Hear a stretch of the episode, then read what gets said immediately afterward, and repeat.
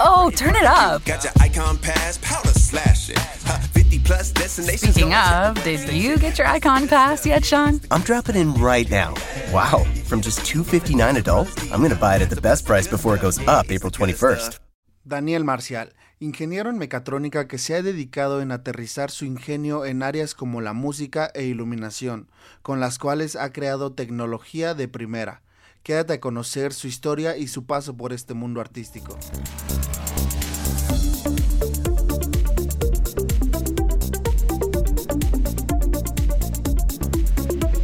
Jaque al artista.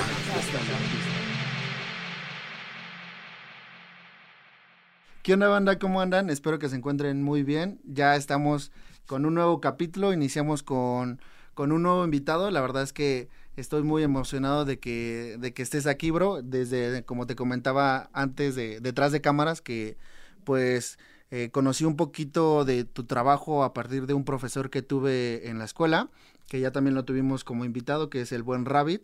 Y pues nada, te doy la bienvenida. Él es Daniel Marcial, ingeniero en mecatrónica y músico y artista. Es de, es de Oaxaca, radicando en la Ciudad de México y es egresado de la Facultad de Ingeniería en la UNAM. Bienvenido, hermano, ¿cómo andas? Gracias, Alfredo. ¿Todo bien? Qué chido, bro, qué chido que te aventuraste a dar de este esta vueltota por acá que pues no te queda como ni tan cerca ni tan lejos, ¿no? Sí, pero llegas rápido al final. Qué chido. Eh, platícame un poquito, hermano, ¿cómo, cómo empezaste? Sabemos que eres de Oaxaca eh, y en todo, como tu niñez estuvo, estuviste viviendo ahí, ¿en qué momento te pasaste para acá a la ciudad o cómo estuvo ese, ese cambio? Sí, pues fue algo normal. Solamente el cambio fue cuando vine a estudiar aquí la carrera. Ok. Eh, pues estuve en la UNAM y ya después de salir me, me quedé. Eh, hasta la carrera fue que te veniste, o sea, el bachillerato lo pasaste. Sí, allá. sí, en Oaxaca hice la prepa y todo. Órale, qué chido. Y ya, a ver, dime algo, ¿en qué momento fue en el que ya te interesó este, e- este interés en el mundo artístico e ingeniería? Porque pues vemos, bueno, por lo que hemos visto, le das como a varios sectores de, del arte, ¿no? Y, la ingeniería y demás. ¿Qué, ¿Qué empezó primero? ¿Cuál fue el primer acercamiento que tuviste? ¿A qué? Fíjate que fue cuando estaba apenas en el último semestre de la carrera. Ok. un día eh, se me ocurrió hacer como una combinación, o sea, entre algunas cosas que sabía de electrónica y otras musicales, ¿no? Y más que nada con cosas MIDI, ¿no? Por ejemplo, dije, ¿qué tal si pones un micrófono electro dentro de una caja de cartón para que cuando alguien le pegue, eso se vuelva en un pulso MIDI, entonces la computadora lo reproduce y ya puedes tener tu batería donde quieras, ¿no? Claro. Entonces empecé a... O sea, a- hice como alguna lista de proyectos y lo primero fue un curso. Ok. O sea, de ahí como que empezó todo. En ese entonces pues simplemente puse un video de Facebook que grabé con mi celular. O sea, como que yo armé todo el curso, ¿no? Ok. ¿Cómo- ¿Cuántos años tenías a ese- en ese entonces? Como 22, 23 por ahí. Ok. Pero ya habías tenido antes como eh, eh, de saber en cuanto a la música y demás, o sea... Mm, Bueno, sí, de, de música sí sabía. O sea, de niño tenía un maestro de piano. Y lo tuve como de los 9 años hasta los 15. Ok. O sea, sí tenía como ese antecedente. Ok. Pero después, de hecho, justamente como, o sea, a mediados de la carrera, me empezó a interesar la producción musical. Desde antes ya usaba, antes de estudiar la carrera ya usaba esos programas, Reason usaba. Pero después descubrí Ableton Live Ajá. y después, como ya estaba viviendo en la ciudad por la carrera, vi que aquí había muchas oportunidades de aprender eso, ¿no? Había cursos. Ok. Entonces tomé un curso de Ableton Ajá. eh, y em- empecé como a, a conocer ese medio, ¿no? De hecho, lo sí hubo algo antes del curso porque primero hice una pequeña interfaz Ok. que... Diseñada por ti. Sí, exacto. De hecho, actualmente la, la sigo vendiendo. La he enviado a varios países. La interfaz. Sí, es una No, interfaz que la conectas por USB a un software musical, te la detecta como dispositivo MIDI pero las notas las está convirtiendo a DMX. Ajá. Entonces puedes controlar luces, ¿no? Como un DMX. No manches, qué chido. Pero lo chido también es que no necesitas plugins ni nada, ¿no? Porque ya es directo MIDI. Que actu- actualmente hay varios, o sea, si buscas ya en Google ya te sale el tutorial de alguien que por ahí lo hizo, ¿no? Ok. Pero yo lo hice hace cinco años, o sea, o siete más o Fue menos. algo muy innovador. Sí, exacto, no, no tenía mucho, o sea, no había algo así tal cual. Ajá. Claro, había formas de controlar luces con música, ¿no? Pero eran con plugins, ¿no? Como las interfaces de Entec, que descargas un plugin y un VST, ¿no? Y lo conectas a las luces. Ajá. Pero algo así que directo fuera así tal cual un como un te external todos instrument. esos pasos, ¿no? Ajá. Exacto. Entonces de ahí me acuerdo que la se la ofrecía a varias gentes, o sea, todos los que cuando tomé el curso de Ableton vi que había instructores certificados y todo un rollo ahí, entonces le mandé a todos, ¿no? Así como, ¿quién me compra esto? No manches, te metiste hacia los grupos, em- empezaste Sí, a enviar sí, mensajes. exacto. Pero de- justo alguien me respondió, este fue este, ¿cómo se llama? Joaquín Jiménez. Sí, Joaquín Jiménez. Joaquín Jiménez. Es un instructor de Ableton, pero creo que fue el primero de Latinoamérica, ¿no? o Entonces, sea, era un embajador. Sí, exacto, la de marca, Ableton, sí. Ajá. sí, ahorita to- todavía es súper famoso en, en Ableton, ¿no? Pero él me invitó a dar una conferencia en el... Es que Ableton tiene como clubs en cada país. Entonces, bueno, ciudad. Entonces el club de la Ciudad de México hace reuniones, ya no, porque ya, ya, ya, ya son en línea, creo, Ok, pero hacía reuniones y me acuerdo que me invitó a la reunión del Centro de Cultura Digital para exponer mi interfaz. ok. Entonces fui y hablé de cómo controlaba las luces y todo eso. Ajá. Y, y poco a poco pues empecé a vender esa cosa. Qué. Pero sí pasaron como unos, no sé, como dos años creo. Pero ese, ¿en qué momento lo hiciste? O sea, ¿ya estabas en la carrera? Sí, ya estaba, pero todavía no había terminado. O sea, es que la carrera son cinco años. Yo creo que estaba como en el cuarto año, tercer año por ahí. Ok. Pero Ya ya, casi, ¿no? sí, ya casi. O sea, ya sabía como algo. Ajá. Entonces hice esa interfaz y estuve ahí. Conocí a algunas personas, ¿no? Que es que como te digo, Ableton tenía una comunidad ya. Ajá. Entonces ellos hacían como reuniones, estaba padre. Pero ya de ahí, este... Pasaron como un año y medio y ya después fue cuando dije, voy a hacer un curso de Arduino. Que Arduino es una tarjeta electrónica programable, algo así como con muchos atajos, ¿no? Para que cualquiera pueda programarlo. Ok. Entonces con esa tarjetita empecé a hacer proyectos musicales, como este que te digo, ¿no? Meter un micrófono en la caja de cartón para que cuando lo golpees se vuelva una nota MIDI y la laptop la convierta en sonido Ok. pero también jugar con ciertos sensores. Por ejemplo, el sensor LDR, que es el que utiliza el alumbrado público, ¿no? Para que cuando sale el sol se apaguen. Ah, ok, que es el sensor como de sombra, luz, ¿no? Exacto, sí, una cosita resistencia así que tiene una serpientita. Claro. Entonces, esa lo que hacía es que con una lámpara tú eh, metías luz y eso se convertía en MIDI. Entonces era chistoso porque con unas lamparitas tocabas música, ¿no? Ajá. Ese está bien chido, o sea, la neta, de los videos que me ha aventado que, que has hecho, sí me quedo bien intrigado cómo has llevado el, el MIDI a, a lo que, a, pues a cualquier cosa que, que encuentres, ¿no? Como que todo lo que, lo que encuentras tangible lo haces MIDI, lo buscas la forma en que te, te hace, te haga este cambio de análogo a digital en la computadora y demás. Platícanos, ahorita ya me, me ganaste la pregunta de Arduino, pero para la gente que, que no sepa mucho del MIDI, para que igual entendamos un poquito del lenguaje. Sí, fíjate que MIDI, como muchos de esos términos, tiene siempre como dos perspectivas, la del usuario y la del fabricante. Ok. Entonces, en cuanto al usuario, pues es un protocolo para comunicar computadoras con instrumentos musicales, ¿no? Claro. Si quieres producir, pues conectas tu teclado con una interfaz MIDI, ¿no? Pero ya en la perspectiva del fabricante es comunicación serial a través de un voltaje que cambia a través del tiempo y los dispositivos se sincronizan para recibir el voltaje alto como 1, el voltaje bajo como 0, reglas básicas, ¿no? De comunicación digital.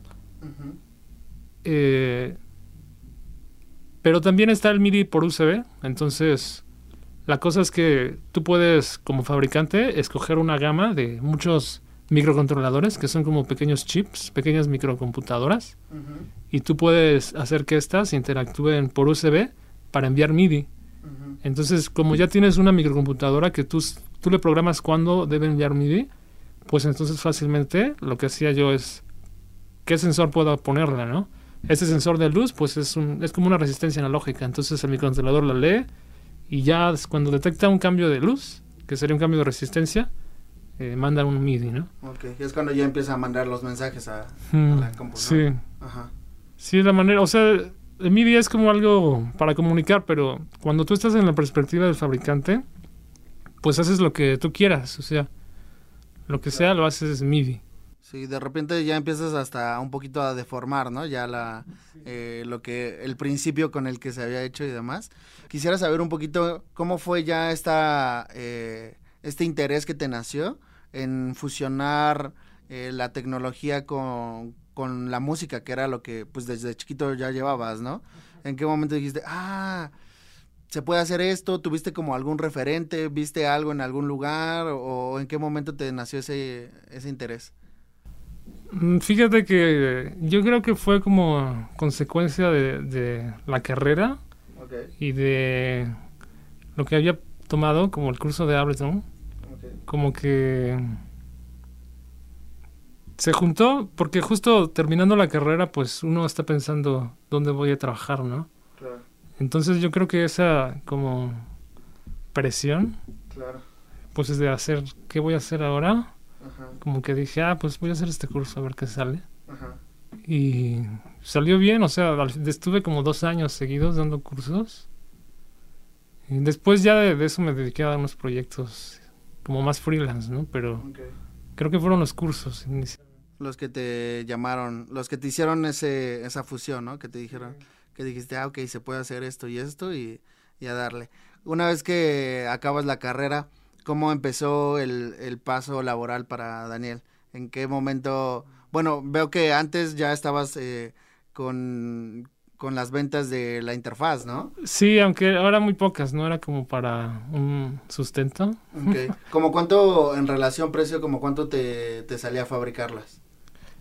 Pues fíjate que en electrónica pasa algo muy... es- pasa en todo, ¿eh? O sea, incluso en los celulares. Ok. Todo es bien sabido que los materiales so- cuestan como el 10% del, del precio total. Ok. Eh, en mi caso tal vez no es el 10%, ¿no? Tal vez como el 20%. Ok. Pero sí cuesta como 400 pesos todo. Siempre es así la electrónica, los- las cosas son... Porque Muy muchas baratas. veces como que el, el como, como, como la vista es la que luego más cara, ¿no? Que, Sí. el que la carcasa, todo lo que pudiera llevar, es como la más Sí, vistosa, aunque creo yo. yo creo que en esto es mucho la funcionalidad. Porque en, en rangos, o sea, ramas de iluminación, de audio, o sea, a veces te venden así una cosa que está, ni caja trae, y te la venden bien cara, pero porque te sirve mucho, o sea, la Porque necesitas de verdad. Ajá, Sí, o sea, es muy así la, la electrónica. Claro. Entonces, y ahí en ese momento, eh, ¿cómo supiste sobre cómo dar precios a, a la gente? ¿Cómo, ¿Cómo pudiste ir- armando ese tabulador como freelance? Fíjate que ahí ese es este... O sea, eso es una buena pregunta porque todos los que apenas salen de la carrera siempre tienen esa duda de Sí, cuánto cobrar, ¿no? Exactamente. Yo lo que hice, de hecho la primera interfaz que vendí la vendí súper barata, sí, súper barata. Ajá. Y, y ya después como que empecé a ver precios de productos similares y subirle precio nada más así. Es que ellos como que a veces fue tanteo, así como, "Ah, le voy a subir al triple a ver si lo- alguien lo paga. Claro. Y si alguien lo paga, pues es que está chido. Y si no, pues de bajas. Entonces es algo muy tanteado. Y sobre todo cuando haces cosas nuevas, porque no hay como referencias de precio. ¿En qué momento le cuál creerías que es el valor agregado que le puedes dar a tu a tu producto? O sea, ya como como artista, como freelance. Mm, fíjate que yo lo que siempre me, enfoco es en productos que no existen, pero que hacen falta, tal vez, aunque el nicho sea muy pequeño. Claro. Por ejemplo, esta interfaz, pues no existía, pero te servía para sincronizar tus luces con, con tu live set. Entonces, eso es como mi, mi tirada siempre. En cuanto al diseño de, de productos electrónicos, ¿no? Ajá. Porque también hago otras cosas, pero siempre procuro algo así como nuevo, que no exista. Algo innovador. Exacto. Órale, qué chido. Entonces, eh, este fue tu el primer encuentro, ¿no? Lo de la interfaz. Luego, ¿qué siguió eh, laboralmente hablando? Mm, es que ahí fíjate que los cursos, ahí sí fue algo ya más serio. Ok. O sea, en económicamente, porque ya empecé a ver ahí como una fuente de, de ingresos, mm, o sea, como para un trabajo de verdad, ¿no? Ok.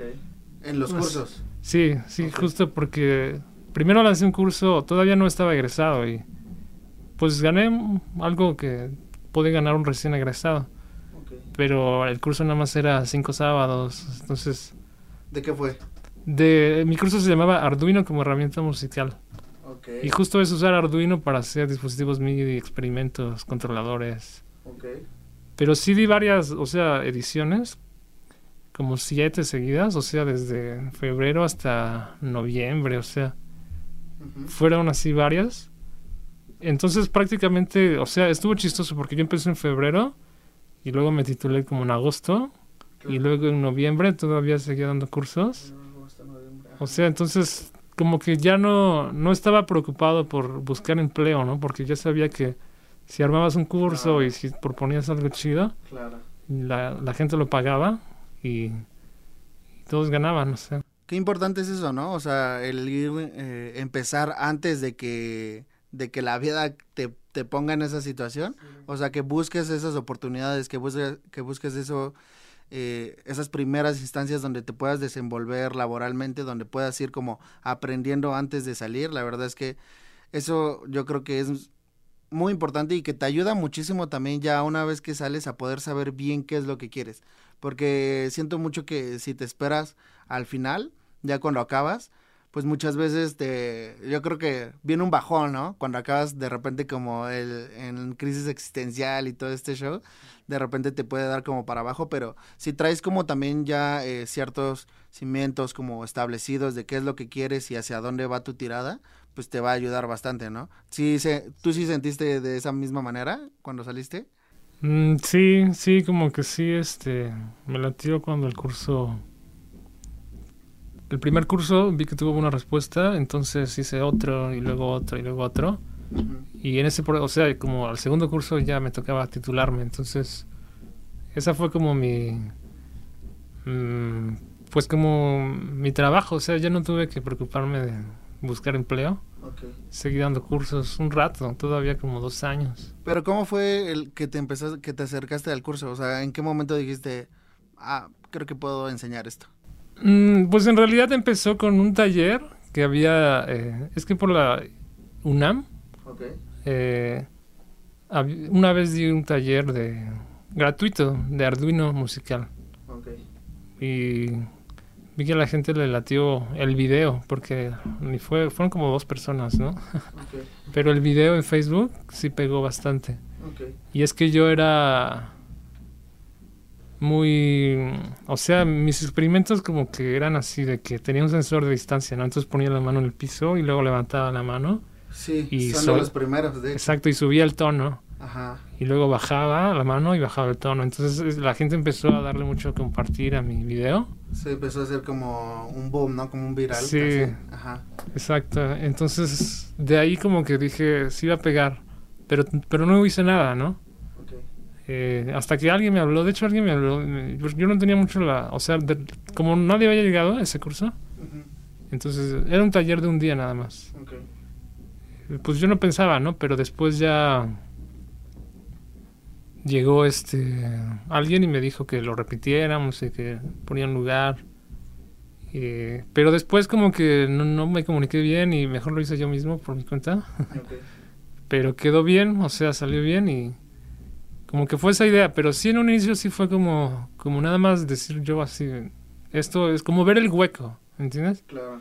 Ver el hueco donde dices, están los sensores, están los microcontroladores MIDI, pero no hay alguien que los esté uniendo, Ok. ¿me entiendes? Ajá.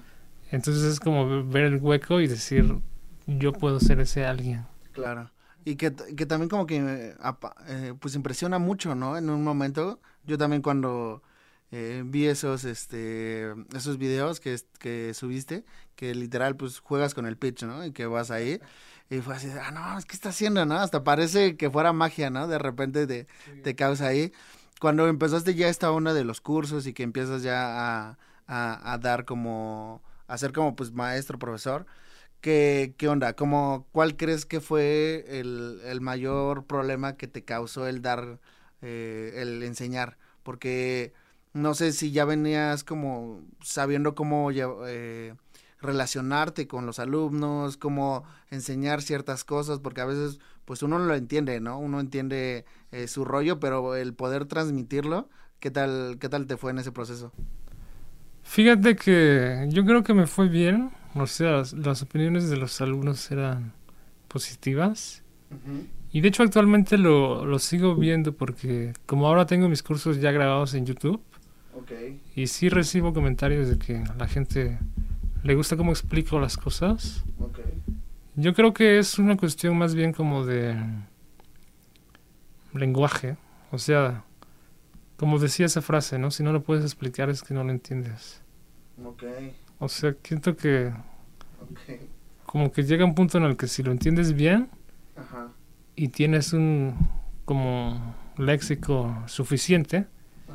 Pues se da. No es como algo tan Tan complejo. tan complejo. Yo, yo creo, no sé. Ajá. ¿No te ha costado el poder transmitir tu, tus ideas, tus... Sí, creo que la... De hecho, justo mi, mi curso siempre lo planteé para... Era muy raro porque siempre me llegaban como 50% inge- de escuelas de ingeniería y 50% de escuelas de música. Y era así tal cual, o sea que había cuatro del Poli y, y cuatro de SAE, Martel. No manches. Pero así tal cual, mitad y mitad. Es que agarraste dos sectores muy, muy amplios, ¿no? Y aparte que son muy... Yo creo que eso fue lo que, lo que nos llama a todos la atención cuando empezamos a ver tu trabajo. Que a lo mejor de este lado musical que dices, no, es que está haciendo, ¿no? Para nosotros se nos hace muy innovador porque de repente estamos muy acostumbrados a tener nuestro controlador con, con nuestras este, octavas, ¿no? Con nuestro, eh, de repente los sintes, que es como lo más complejo que pudiéramos llegar a ver y de repente ver que tú juegas con movimientos corporales, con de repente le pegas a la mesa y ya estás tocando ahí, es como, sí, es como de, wow, ¿qué, qué está pasando? Y supongo que lo mismo del lado de la ingeniería, ¿no? Que, que ven que, que tú estás haciendo esto y, y así como, ¿qué, ¿qué tal ha estado ese, todo ese recibimiento? ¿Qué tal han estado esas opiniones en cuanto a esos dos sectores de música y, e ingeniería?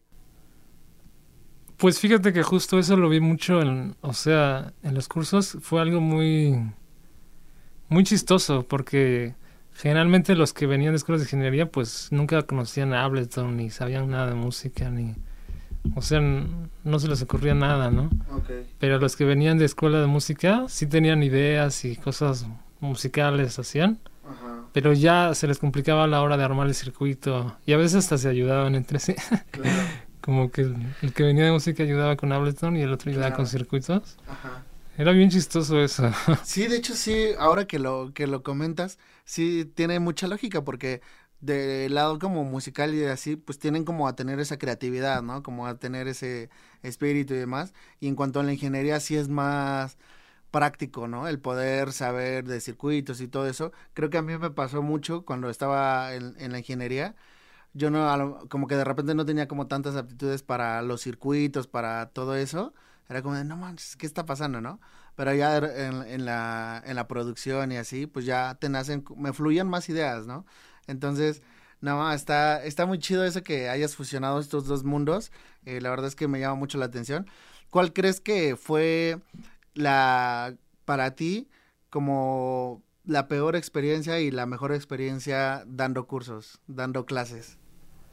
Mm, yo creo que la peor es cuando... Es que, como te decía, la, la costumbre de, de la gente es inscribirse al último. Ok. Entonces uno siempre planea mucho y a veces estás así tres días antes de la fecha de inicio y dices, no se va a armar. Y, y eso, porque en teoría ya partas el salón y ya pagaste algo y compraste el material. Pero después como que fui como ah, ¿cómo se dice? Haciendo algunas estrategias. Por ejemplo, la primera clase no daba el material. Ok. Porque sabía que iban a llegar así a la última hora todos. Ajá. Entonces la primera clase era muy teórico, como que yo daba una introducción y demostraciones con mis materiales, ¿no? Ok. Pero el material lo compraba hasta la segunda sesión que venía una semana después. Entonces de esa forma me aseguraba de que de tener como el número real de los que se iban a llegar. Claro. Eso es como lo difícil, que la gente está como muy acostumbrada a llegar a última hora. Como que siempre piensa así como, ah, seguro todos ya se inscribieron y nada más falta yo. Ok. Y a la mera hora Sí. llegan así 10, 20 personas. Ajá. Eso No, es... Está bien raro, ¿no? Sí, pero así experiencia, o sea, no es tan mala experiencia realmente. Pues así malas, malas, realmente no he tenido en este medio. Claro. ¿Y la mejor? La mejor, mm, no sé, es que todo, todo ha sido, aunque sabes, sí tengo una mala experiencia, pero no de los cursos, sino de otros trabajos que se después. Ok. Igual y después te platico. Bueno, es que yo también me dedico a la instalación de luces. Y ya has visto, ¿no? Como Sí. luces así medio artísticas. Ajá. Y una vez, este, esa sí fue una mala experiencia porque puse unas luces, Ajá. Eh, según yo, y abajo iba a haber una camioneta Porsche, así súper lujosa, ¿no? Ok. Entonces yo no sé cómo, o sea, algo me equivoqué en la instalación. eh, el chiste es que se cayó todo el armazón. No, así. sobre el, el carro. O... No estaba el carro, eso fue lo bueno. Qué bueno. O sea, que el carro todavía no lo traían, pero sea un poco más si le caía al, al auto. Pero supongo que se Sí. reventó todas las luces. No, fíjate que el armazón era como una pieza rígida Ah, ok. y como era alfombra, no se rompió nada. Ok. Pero si hubiera estado el auto, sí hubiera hecho un rayón. Eso sí hubiera sido un rollo bien raro. Sí, que, que te hubiera dado un buen de coraje, ¿no? Pues es que a la hora de pagarlo, yo creo. sí, exactamente. A ver, platícame un poquito de esta parte, porque ya eh, indagamos un poquito en lo musical, en, en- en la ingeniería y toda esta onda, pero vi que también le estás dando a lo que nos comentas, a la luz. ¿En qué momento fue ese momen- ese interés por la luz? ¿Cómo fue ahí el Fíjate que mucho viene, o sea, es que cuando yo daba cursos, y a esos cursos realmente as- asistían muchas personas. Ok. O sea, yo creo que contando las que fueron en línea, bueno, presencialmente han de ser como 150 personas, 200. No manches. ¿Que en total de los que has dado o como de un curso? Ah, ok. Porque se ha dado varios, ¿no? Pero, o sea, y en línea todavía fueron más. Entonces, el, el chiste es que como que la gente, mm, para mucha gente de, de los medios artísticos, es decir, instalaciones, este, performance, músicos, Ok. para mucha gente yo era como su único conocido que hacía cosas ingeniería, ¿no? Diseños de circuitos, Claro. cosas que de repente siempre llegaban, ¿no? Que me decían, vi esto, no sé, en Pinterest, ¿no? Y decían, pues ahí me detiene un circuito, entonces yo lo hacía. O sea, como que los cursos me, me dieron como ese contacto con mucha gente que estaba en medios artísticos, Ajá. que después ya me proponían cosas, ¿no? Por eso solo, solo di cursos como dos años. Ok. Y de ahí- ¿Actualmente ya no?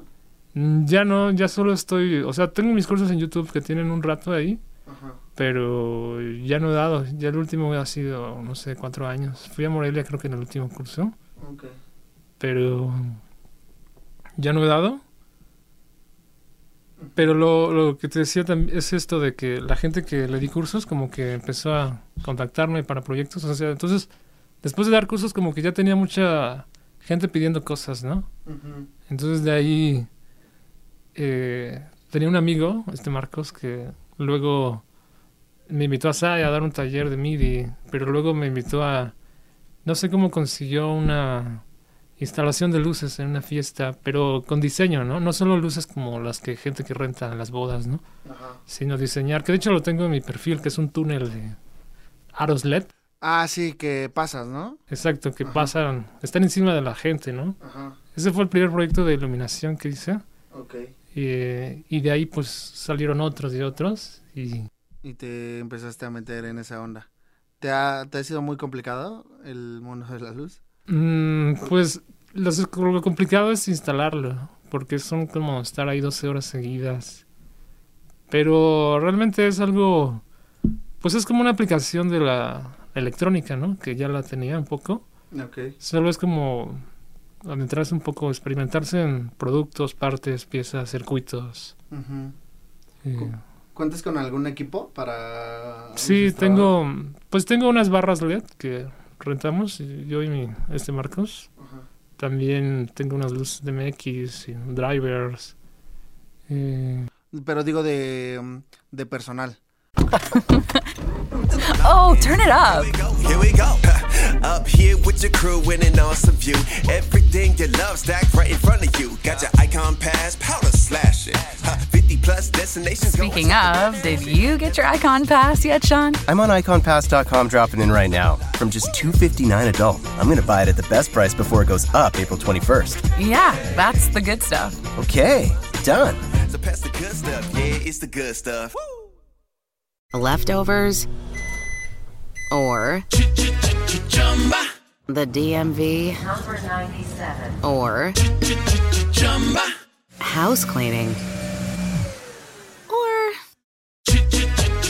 Chumba Casino always brings the fun. Play over a hundred different games online for free from anywhere. You could redeem some serious prizes. Chumba. ChumbaCasino.com. Live the Chumba life. No purchase necessary. Void where prohibited by law. 18 plus terms and conditions apply. See website for details. Eh, ¿Tú actualmente estás...? tengo, actualmente tengo un, un, un trabajador ayudante como de todo, ¿no? Ok. O sea, tanto hacer cosas de circuitos, de, comprar materiales, o ¿No sea, ingeniero? no, él es este, o sea, él es como ayudante en general, pero él es, es como si trabajara en mi empresa, ¿no? ok, ajá. Pero eh, es muy reciente, tiene como dos meses, o sea. ¿Y qué tal? pues bien, me, me ha latido porque pues da, da, da más tiempo de abarcar más proyectos y todo eso. Claro. Yo tengo una duda, bro. ¿En qué siempre desde chavillo y así has tenido esa creatividad? Porque la neta, lo que yo veo mucho en ti, lo que yo veo mucho en tu trabajo, en, en tu perfil, eh, es mucha creatividad. O sea, tu, esa eh, inge- ingeniez in- de ingeniártelas para resolver problemas. O sea, para resolver eh, ciertas cosas, para... Vi por ahí que eh, a- ayudaste a, a un cuate con unos jabones, ¿no? Ah, sí. Que le que diseñaste un, un aparato para poder cortarlos y demás. ¿En qué, mo- ¿Cómo está eso? Ese lado de ti. Yo creo que, o sea, en cuanto a lo de creatividad, ah, sí tiene mucho que ver en la carrera porque mm, tomé varias materias relacionadas al diseño y siempre ese, ese rama de la ingeniería como que le gusta explorarlo, los procesos creativos, este, algunos consejos, pero siento que es mucho como querer hacer algo nuevo. O sea, creo que siempre lo he, o sea, siempre ha sido como algo intencional, o sea, como decir, tengo esta cámara web, ¿qué uso creativo le puedo dar? Y ponerse a pensar así días y días. Y pensar, o sea, no sé, darse ideas, leer, tirar palabras al azar, o sea, son cosas comunes en, en esos libros de consejos de creatividad, pero creo que es algo que he ido aprendiendo poco a poco, mm, pero creo que es algo que pues está al alcance de todos, solo es como saber que se puede, ¿no? Y no pensar como en, en este estilo determinista, de no soy creativo y no se me ocurre nada. ¿Crees que también va de la mano con el hecho de conocer? O sea, de tener como conocimiento de en cuanto a cosas. Sí, sea, sí, exacto. ¿Sí? Sí, sí, de hecho justamente yo hace como dos años tomé un curso de carpintería y herrería. y me acuerdo que como que sentí que mi mente cambió. Y en teoría, o sea, yo ya, yo ya estaba egresado de, de la carrera, ¿no? En teoría yo ya sabía diseñar para herrería, en teoría ya sabía, pues, cómo es la madera, o sea, en teoría, ¿no? En teoría como que si yo, yo podía hacer un plano para dárselo a un carpintero, ¿no?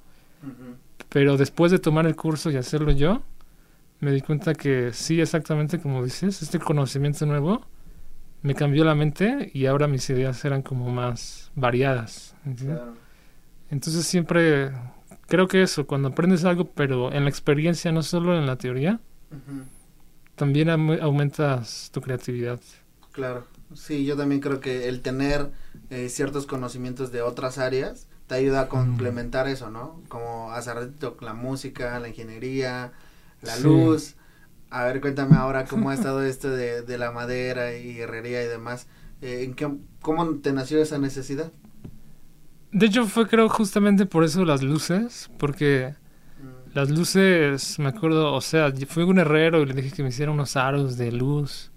Pero es que siempre, antes de una instalación o performance o puesta en escena de luces, siempre la gente, ¿no? O sea, los clientes y tú mismo, estás este pensando en todo, ¿no? Cómo sujetarlas, cómo ponerlas. Claro. Entonces ahí entra mucho esos conocimientos, como que se vuelven necesarios, ¿no? Porque si tú quieres poner una tira LED que parezca un triángulo, pues ese triángulo debes hacerlo de algún material, ¿no? Y si no sabes nada, pues tienes que ir con un carpintero y luego a veces el carpintero te dice eso no es posible. Entonces como que de ahí empecé a notar la necesidad de que de saber eso, madera, herrería. De que sabías que sí se podía hacer, pero pues a veces muchas veces no, no, tienen, no saben cómo, cómo hacerlo, ¿no? Exacto, sí, no sabes el- las piezas que hay en la tienda, no sabes qué venden en la maderería, ¿no? Claro. O sea, no sabes nada de eso. Ajá. Y eso sí te, te limita mucho en, en, en- en oficios como este de, de la iluminación artística. Que creo que la mayoría, o, o tú desmiénteme, por ejemplo, en la iluminación, ¿qué tanto hay como ustedes que se dedican a, a diseñar eh, luces, o sea, a, a petición de, del cliente? Hay pocos, ¿eh? Sí, creo que, ¿no? y, o sea, a veces son tan poquitos que casi, casi todos nos conocemos, casi, casi. ¿Como cuántos? No sé, es, es que depende cómo lo veas, porque también hay tamaños, ¿no? O sea, hay empresas ya muy grandes que hacen cosas gigantes como el Inkspark, ¿no? Ujú. Que creo que lo puso Coco Lab, una de esas empresas, ¿no? Ajá. pero también hay pe- empresas pequeñas, o sea, pero serán pocos, ¿eh? O sea, yo creo que no llegan ni a 100 las personas que en México hacen iluminación Claro. de ese estilo. Claro. ¿Hay alguna petición de algún cliente que hayas dicho, ah, cabrón, que cómo, cómo hago esto? O que te haya como roto mucho la cabeza en, en poder armar algo? Mm,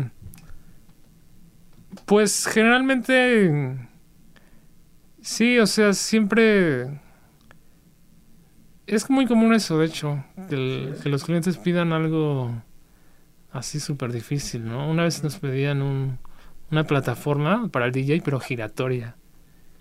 Y eso estaba pesado, o sea, Porque se necesita más potencia, ¿no? Se necesita sí, más... es casi casi un juego de, de feria, ¿no? Un juego de esos de no sé, las tazas locas. Ándale, ajá. Que de hecho esos motores son los que se usan, pero de, me enteré de que esos motores se usan, pero me enteré como un año después de, de ese proyecto que ni lo hicimos, ¿no? Porque era muy complejo. Ok. Pero también era muy caro, esa es otra cosa que a veces cuando es muy complejo se hace muy caro, entonces aunque tú dices sí lo voy a hacer, pero como es tan caro, ya no se hace. Y en parte tú dices, ah, pues alivio. Oh, turn it up. Here we go. Up here with your crew in an awesome view.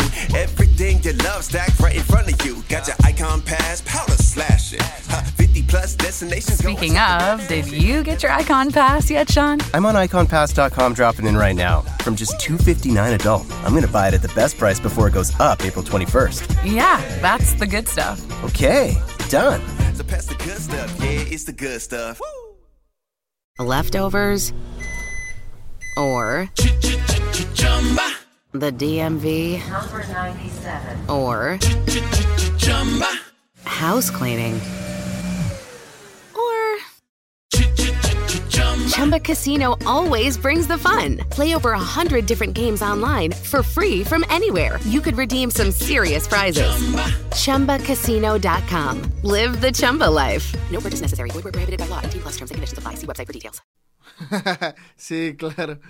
¿Cómo, ¿Cómo es el trato con el cliente, bro? ¿Qué, qué tal te ha ido en, en, pues una, conseguir clientes y dos, eh, ¿cómo, ¿cómo llega a ser ese trato? ¿Qué, qué es lo que crees que es indispensable a, eh, al cerrar como un trato, un contrato o una petición, lo que sea?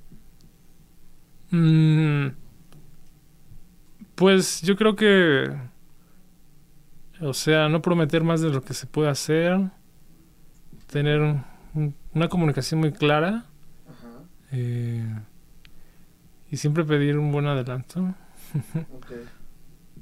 Pero mm, yo creo que hasta ahí. ¿Qué es que piden el 50? ¿O qué? Ay, generalmente más, generalmente...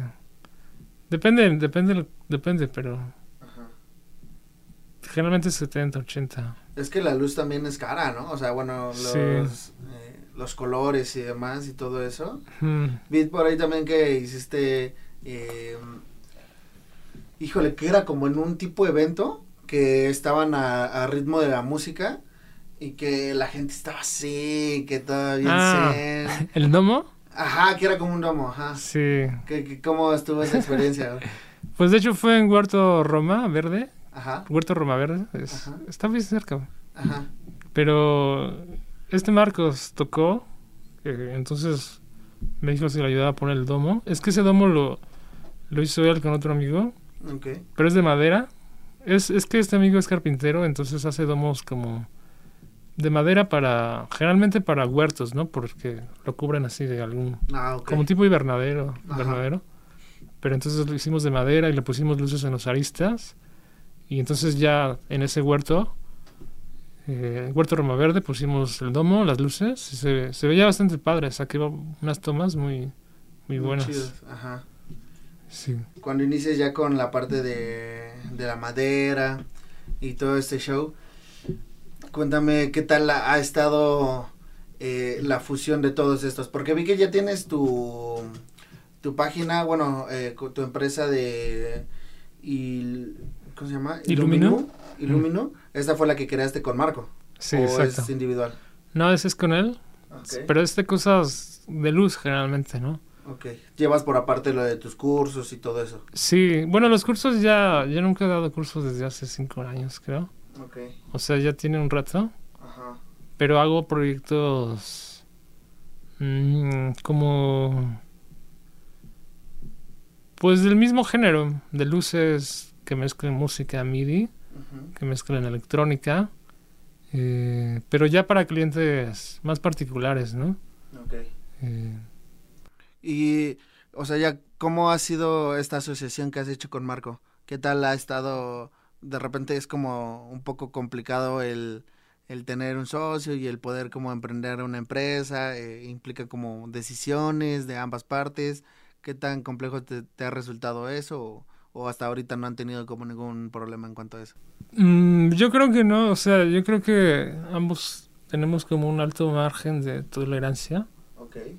Inclusive en cosas económicas, porque la verdad es que no llevamos como, o sea, sí llevamos la cuenta de los gastos, ¿no? Pero no es súper estricta, ¿no? Ok. Entonces, creo que somos los dos flexibles y no, no hemos tenido problemas. Ok. Eso está chido, ¿no? Que comparten como tipo personalidad en cuanto a que pueden ser, eh, se, se compagina, ¿no? Mm, Sí, eso, ambos somos como flexibles en ese aspecto.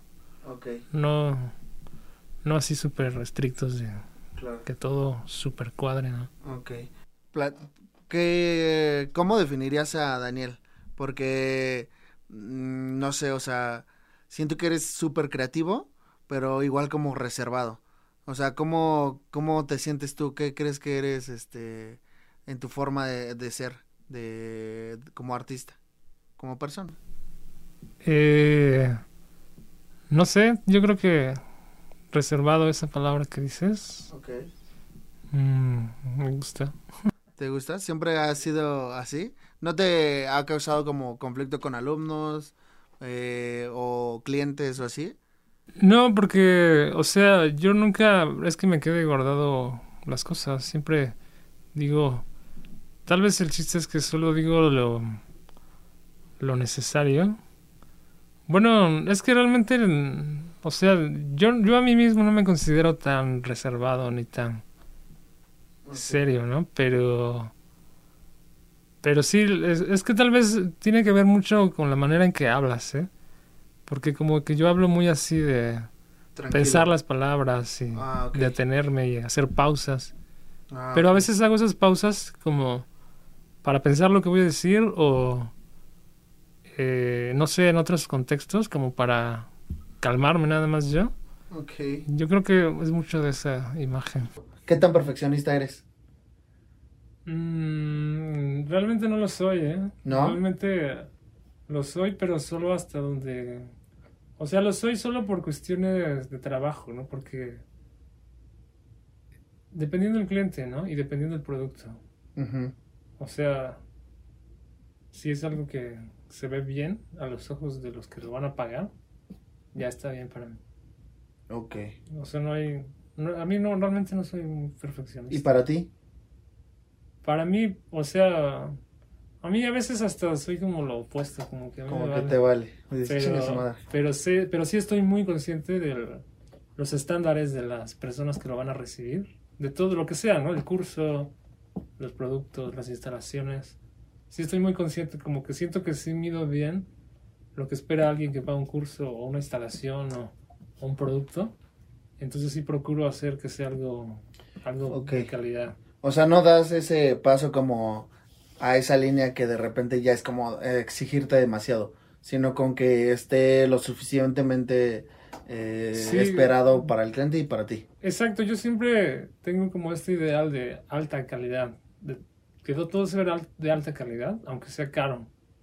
Incluso, o sea, de repente lo he hecho que cobrar barato, pero no me ha gustado los resultados, entonces prefiero... Si has, eh, le has invertido como menos, o sea, sí, sí influye el que des un precio menor. Ah, Sí, y de hecho algo que también influye mucho es cuando uno no tiene un trabajo asalariado, ok.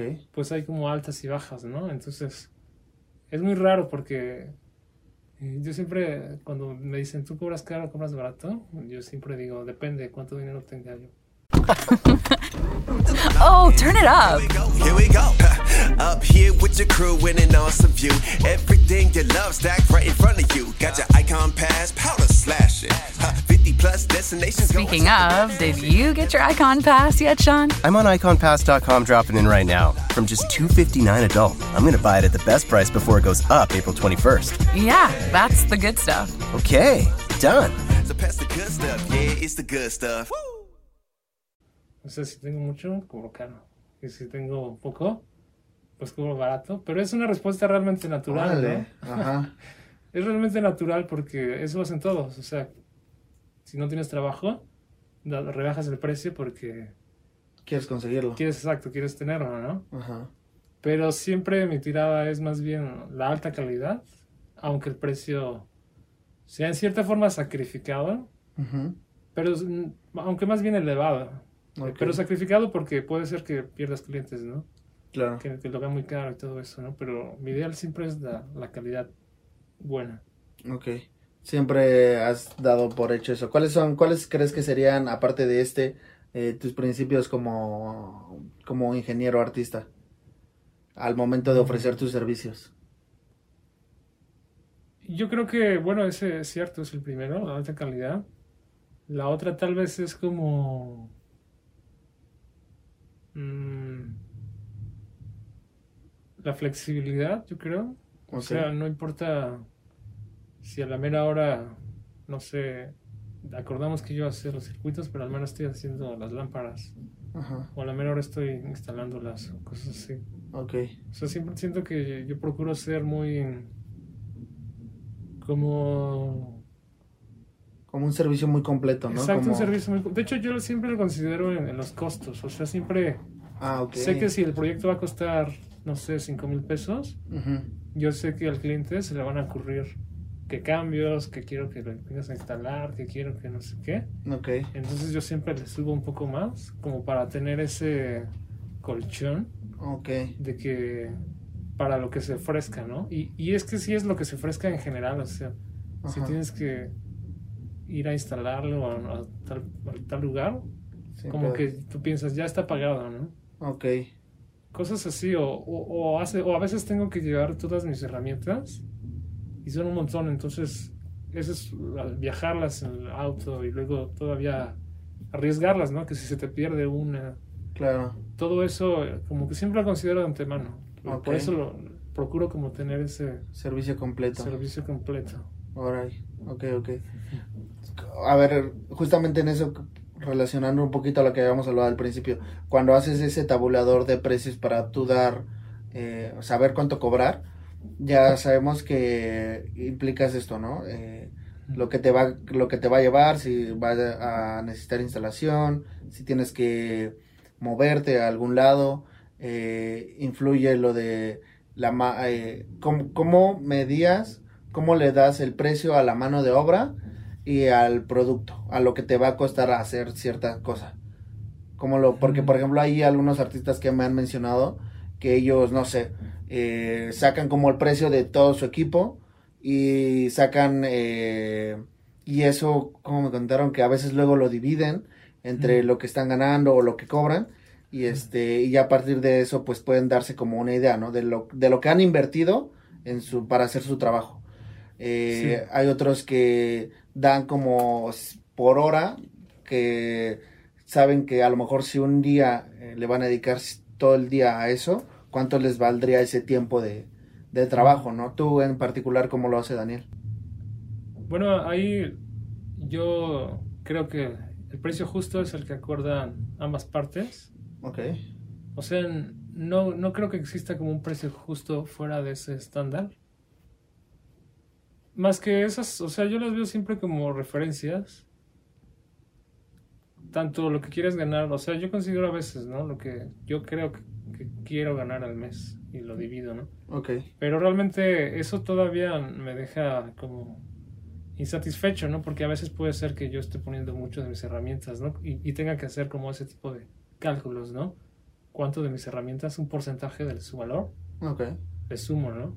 ajá Eh, pero luego viene el otro, el otro factor que es este, ¿qué tanto necesito ese proyecto, ¿no?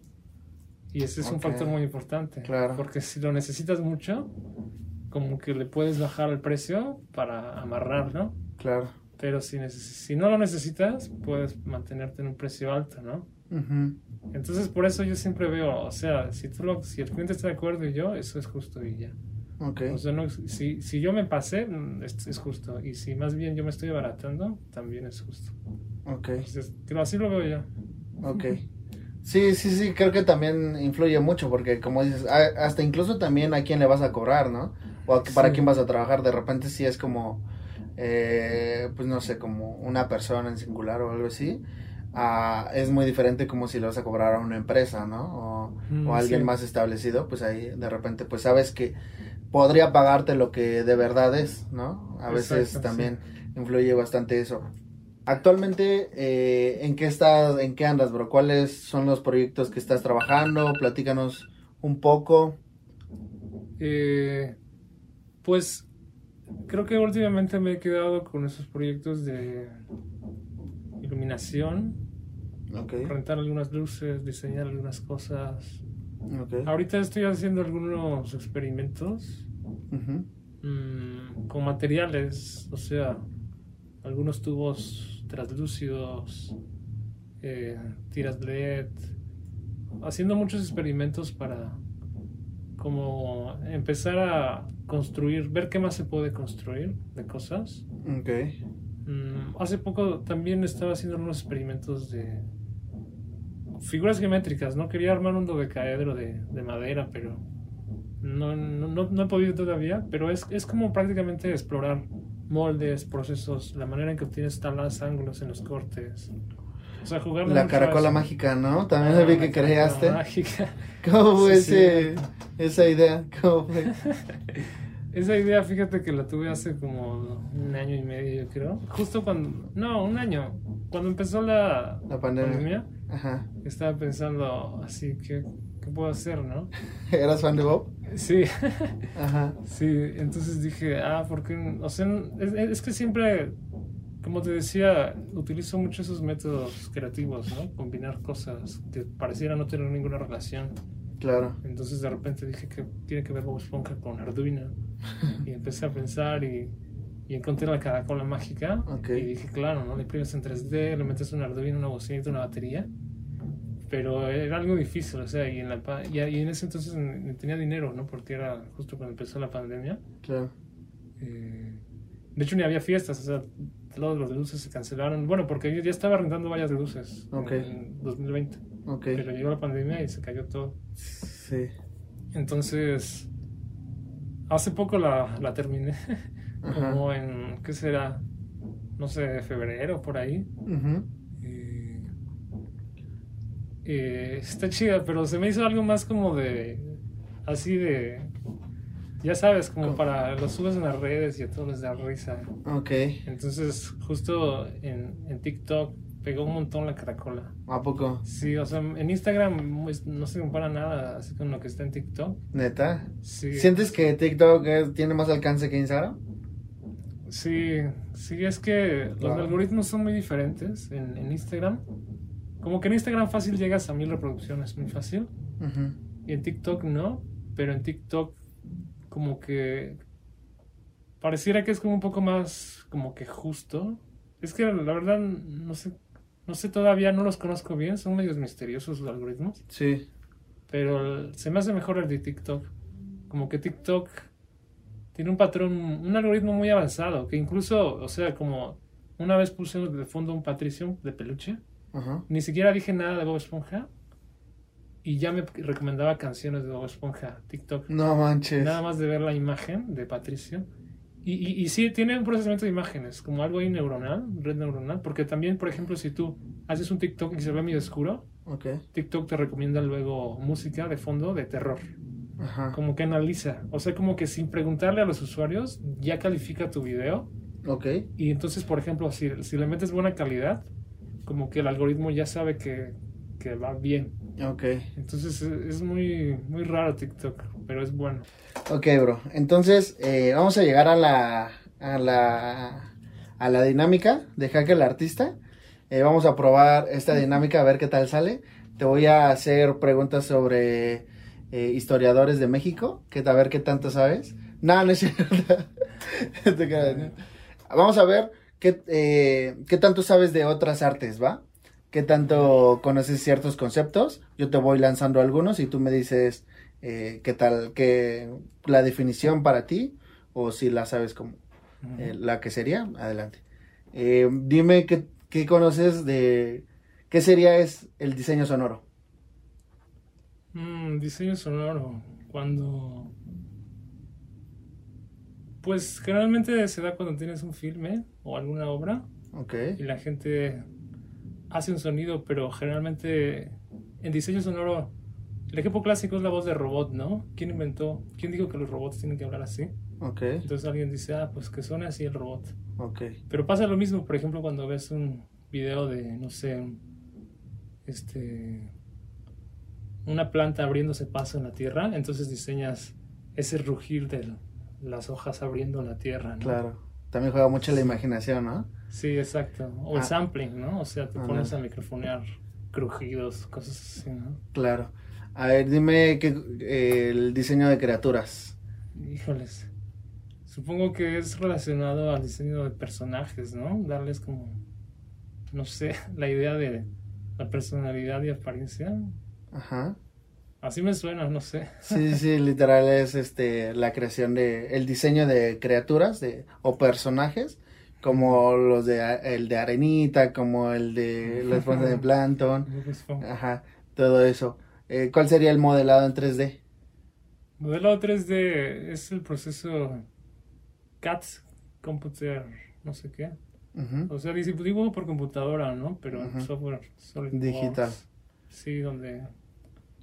Ya sabes, ¿no? Es- Tienes un diseño tridimensional. Ok, Es que es mucha... Muy, variado, ¿no? Pueden ser Claro. curvas, superficies. dime qué es el hiperrealismo. Híjole, creo que esa es una técnica como... Si estoy en lo correcto, creo que es una técnica como de... ¿cómo le dicen? Encuadre. Y, bueno, no solo encuadre, sino edición y selección de lentes. Como para tomar un video y que, no sé, sirves un frijol, pero se ve así tan saturado el color y un lente macro súper amplificador. Ok, pues como tal, la, o sea, se busca el realismo en, en las cosas, o sea, Mm. como tal es darle ese realismo a una foto, a una pintura, eh, Mm. darle ese, esa perspectiva muy realista. Y por último, a ver, dime eh, qué, qué sería el... A ver, a ver, a ver, a ver. Ah, los componentes de una batería. Ah, bueno, eso es fácil. Bombo, la tarola, toms, don de piso, hi-hat, crash, ride, platillitos, no sé. Ya, chido, bro. Pues muy bien, la neta es que qué gusto el tenerte aquí, bro. La neta es que estuvo muy, muy chida la plática. Qué bueno que te animaste a venir, pues, a contarnos un poquito de, de, de tu trabajo, de, de tu historia y, y de tu de tu punto de opinión hacia, pues, varios temas que fuimos platicando. Eh, pues, si quieres dejar eh, en los próximos proyectos que vas a estar trabajando, qué se viene para Daniel, eh, cuéntanos, bro. Mm, pues estoy pensando seguir poniendo algunas ideas, algunas piezas de luz. O sea, solo tal vez invitar a que la gente siga mis redes para ver esos proyectos, combinando electrónica, cosas artísticas, eh, algunos productos, tal vez aquí a la venta. Solo eso. Ya, bro. Va, que va. Pues entonces, pues ahí está, esténse atentos, voy a estar dejando todas sus redes sociales, voy a estar dejando todos sus trabajos, ahí van a poder saber dónde encontrarlo. Eh, ya saben que si quieren eh, algo de luz, pues también lo pueden conseguir con él. Eh, diseños, eh, pues, diseños personalizados y aparte tienes unos ya preestablecidos, ¿no? ¿O cómo lo Eh, manejas? ¿En luz? Ajá. Sí, te- bueno, tengo las barras que rento y también diseños especiales los puedo hacer. Ok, va que va. Y pues en general ingen- la ingeniería está a tope con él, así que pues ya se la saben. Eh, es una gran opción. Igual, pues supongo que esténse atentos si en algún futuro se llega a abrir otra vez los cursos, que pues sé que de buena fuente que son muy buenos, que, que, te, que te dejan muchísimo y pues ahí estaremos esperando a ver si se llega a abrir otra convocatoria. Muchas gracias amigos y esto fue Jaque al Artista. Bye. ¿Saben?